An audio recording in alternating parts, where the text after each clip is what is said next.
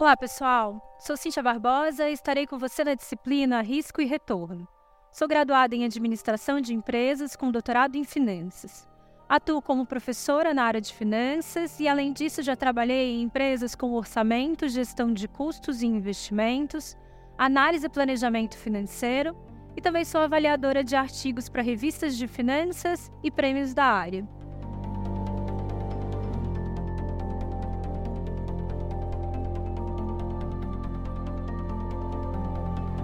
Na disciplina de risco e retorno, iremos abordar os seguintes temas.